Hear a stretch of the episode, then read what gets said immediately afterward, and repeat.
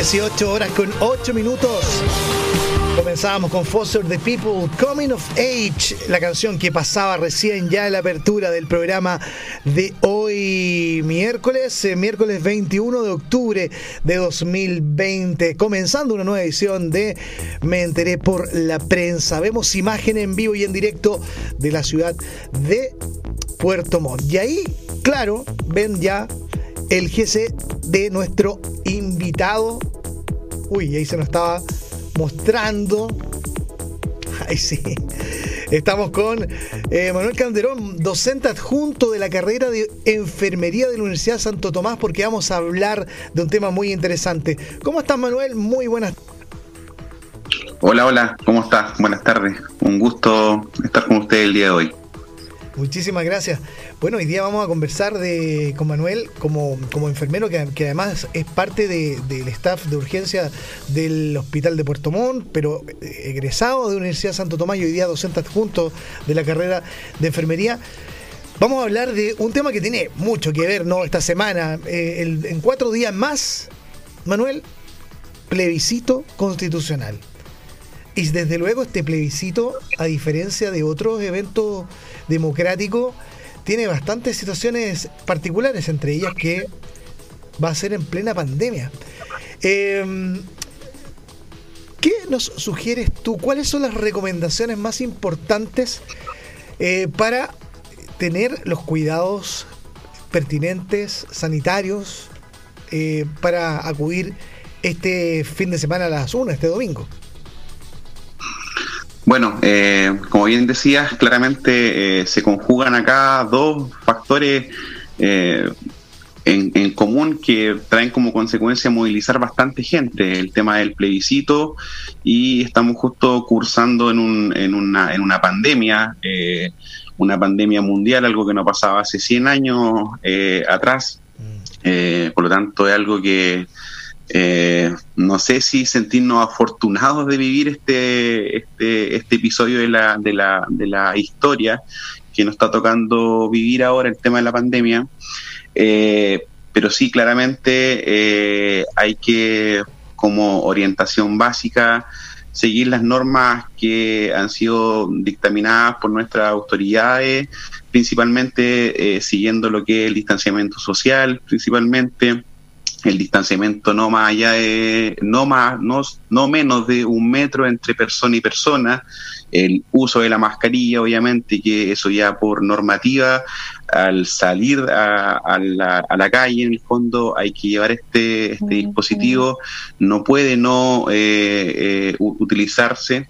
Eh, llevar un, un, lápiz, obviamente un lápiz azul, para que todas estas cosas eh, disminuyan al mínimo el intercambio de fómites o elementos eh, que pudiesen estar contaminados por otras personas. Mm. De esta forma se reduce de manera considerable si es que yo llevo mi lápiz el riesgo de, contagio. Eh, recordemos que el mecanismo de, contagio principalmente de este, de este virus es mediante las gotitas mm. y estas gotita o esto, esta, esta sustancia se puede mantener en el ambiente, en los fómites eh, principalmente, en los lápices, en la superficie.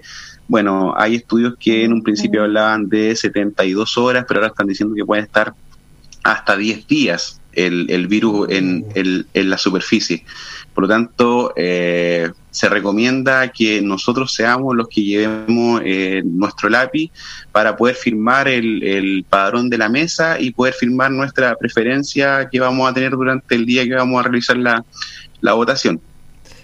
Recordar también que todo esto ha traído como consecuencia que ha aumentado considerablemente también eh, con respecto a las últimas elecciones que fueron en el año 2017, aumentó en un 26% eh, la cantidad de locales de votación.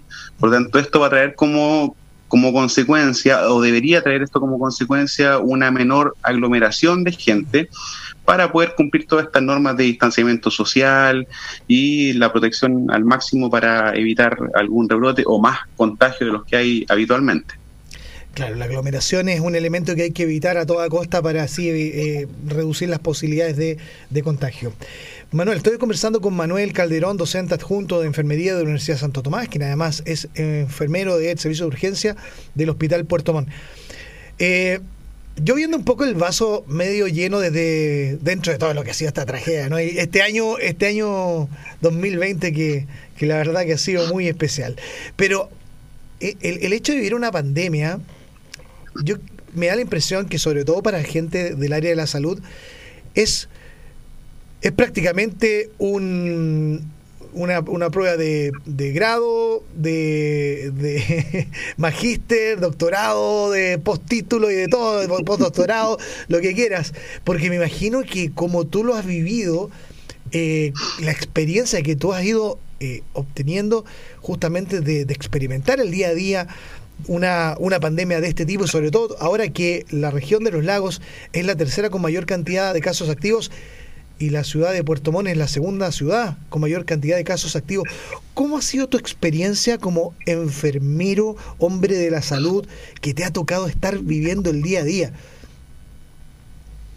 Mira, eh, yo creo que como para el futbolista eh, jugar un mundial, mm. para nosotros los profesionales de la salud, el vivir esta experiencia, eh, entendiendo todo en el buen sentido de la palabra, no entendiendo en el sentido de la palabra del morbo de lo que significa mm. y el sufrimiento que conlleva toda esta, toda esta pandemia.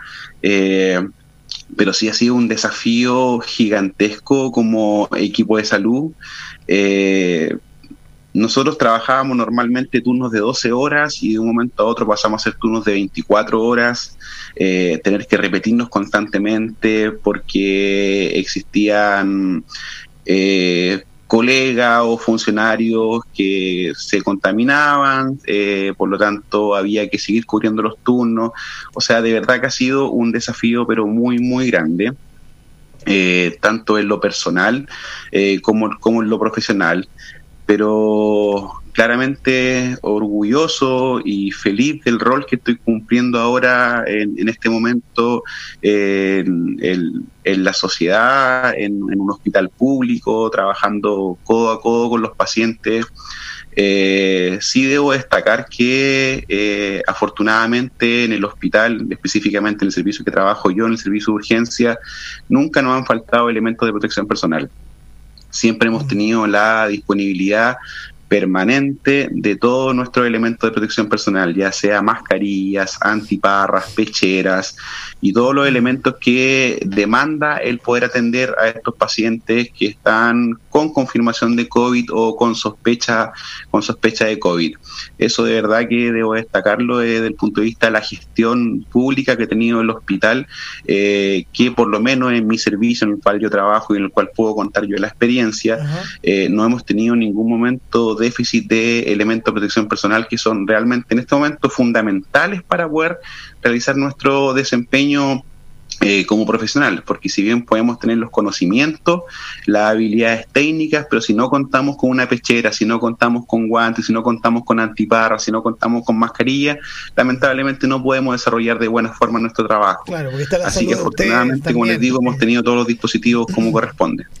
Oye Manuel, ¿y mm, alguna mm, situación que a ti en particular te ha llamado la atención de de lo que ha sido tu experiencia en la atención de pacientes COVID?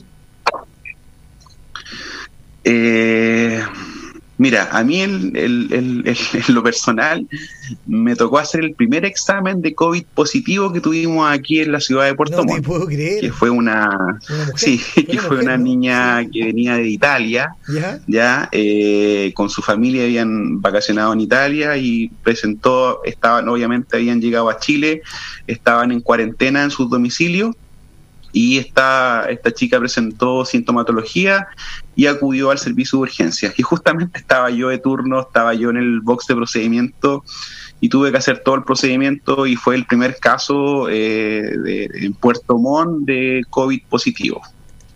Así que obviamente fue una, fue una, no sé si buena experiencia, pero una experiencia enriquecedora, una experiencia para contar. Eh, obviamente uno eh, al atender a estos pacientes, a los pacientes con COVID, uno eh, aumenta el grado de, estrés, si se puede decir. Yo siempre hago el símil de es como estar trabajando en terreno minado. donde tú cada movimiento que realizas lo realizas consciente de lo que estás haciendo, mm.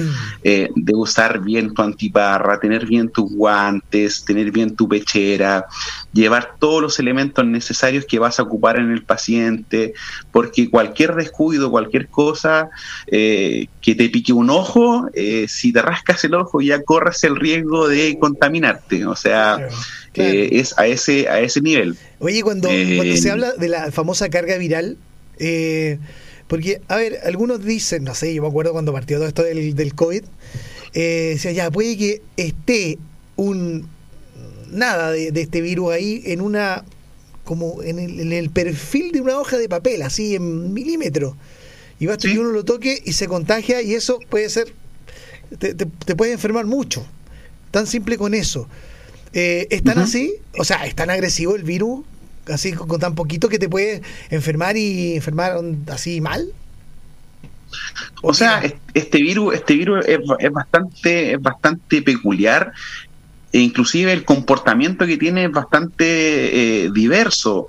Eh, hemos tenido casos de familias donde se contamina solamente un integrante y el resto de la familia no, no se contamina. Mm. Eh, hemos tenido casos donde la familia completa, hemos tenido casos de pacientes que el paciente fuente, o sea, el primer paciente que se contagia, el paciente que tiene la mayor carga viral, por lo tanto el virus lo ataca más fuerte pero a sus contactos estrechos, a la gente que él contagia, ya sea, no sé, su pareja, sus hijos, eh, como no son contactos directos de la, de, la, entre comillas, del paciente primario donde se contagia este, este primer paciente, el, el, virus lo ataca con menos eh, virilidad, o sea, con, con, con, menos, menos, menos violencia. Mm, mm. Eh, por lo tanto, también tiene que ver mucho con la reserva energética, el sistema inmune del paciente, eh, la capacidad proteica que tenga. Por eso es tan dañino y tan peligroso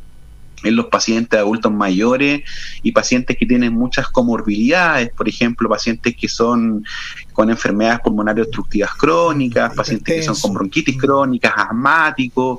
Claramente esa, ese antecedente de ser hipersecretores a nivel bronquial mm.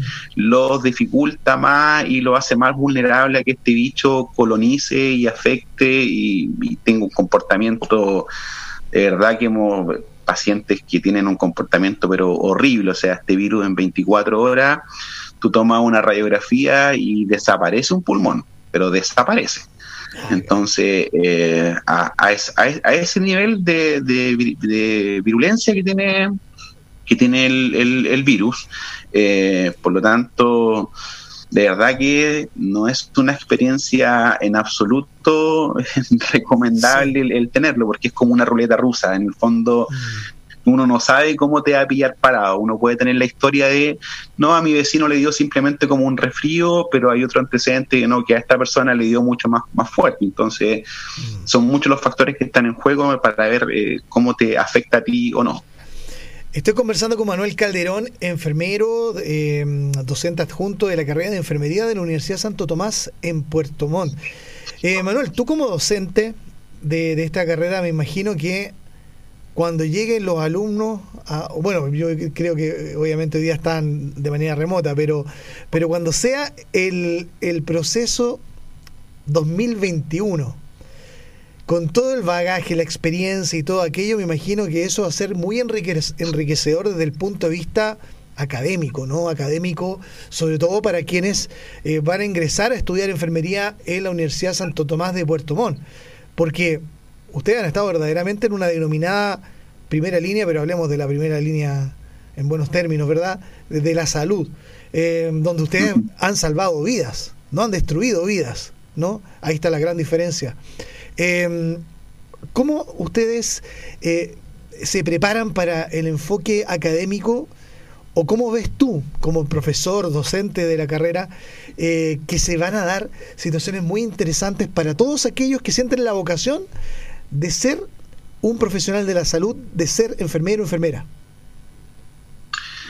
Mira, eh, yo soy, bueno, soy egresado de la Universidad Santo Tomás, yo estudié eh, en, en, en, el, en, esta universidad, egresé el año 2011 Y una vez que egresé, empecé a trabajar de manera inmediata en el hospital eh, como enfermero clínico del servicio de urgencia y al paso de los años me, fui perfeccionando, eh, haciendo diplomado al respecto eh, y surgió la, la, opción de poder hacer clases en la universidad, de estar en la otra vereda, de no estar sentado como alumno, sino que mm. estar adelante como, como docente, es algo que siempre me, me, me, ha gustado, me ha llamado la atención y soy muy feliz en lo que hago. Llevo cinco años eh, realizando eh, el, ramo eh, de urgencia y, y, catástrofe de la universidad que se lo dicto a los, a los chicos de cuarto año, que es como el último ramo que tienen ellos antes de ya de realizar su, su internado.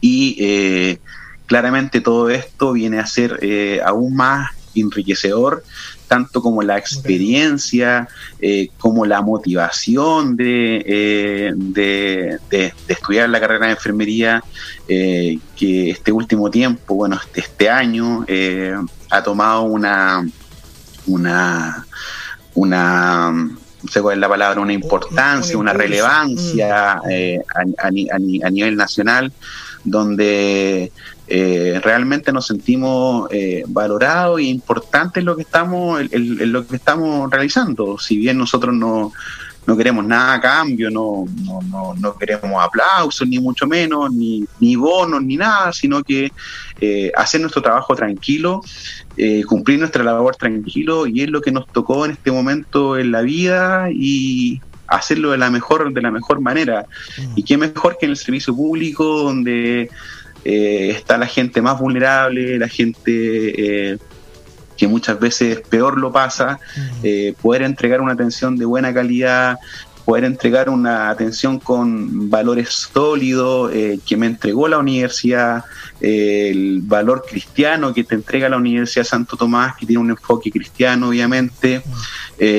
Claramente esa, toda esa experiencia es una experiencia que yo trato diariamente de poder traspasarle eh, a mis alumnos, donde nunca nos olvidemos de lo humano, de el paciente. No es el paciente que tiene la apendicitis o que tiene la neumonía, sino que es don Juan, o la señora Miriam, eh, que no seamos tan eh, inhumanos, no sé si es la palabra, o tan fríos quizás en la atención de, de, esta gente que realmente lo está pasando mal, que es la etapa más vulnerable de la vida, cuando tú te enfermas es cuando estás más vulnerable.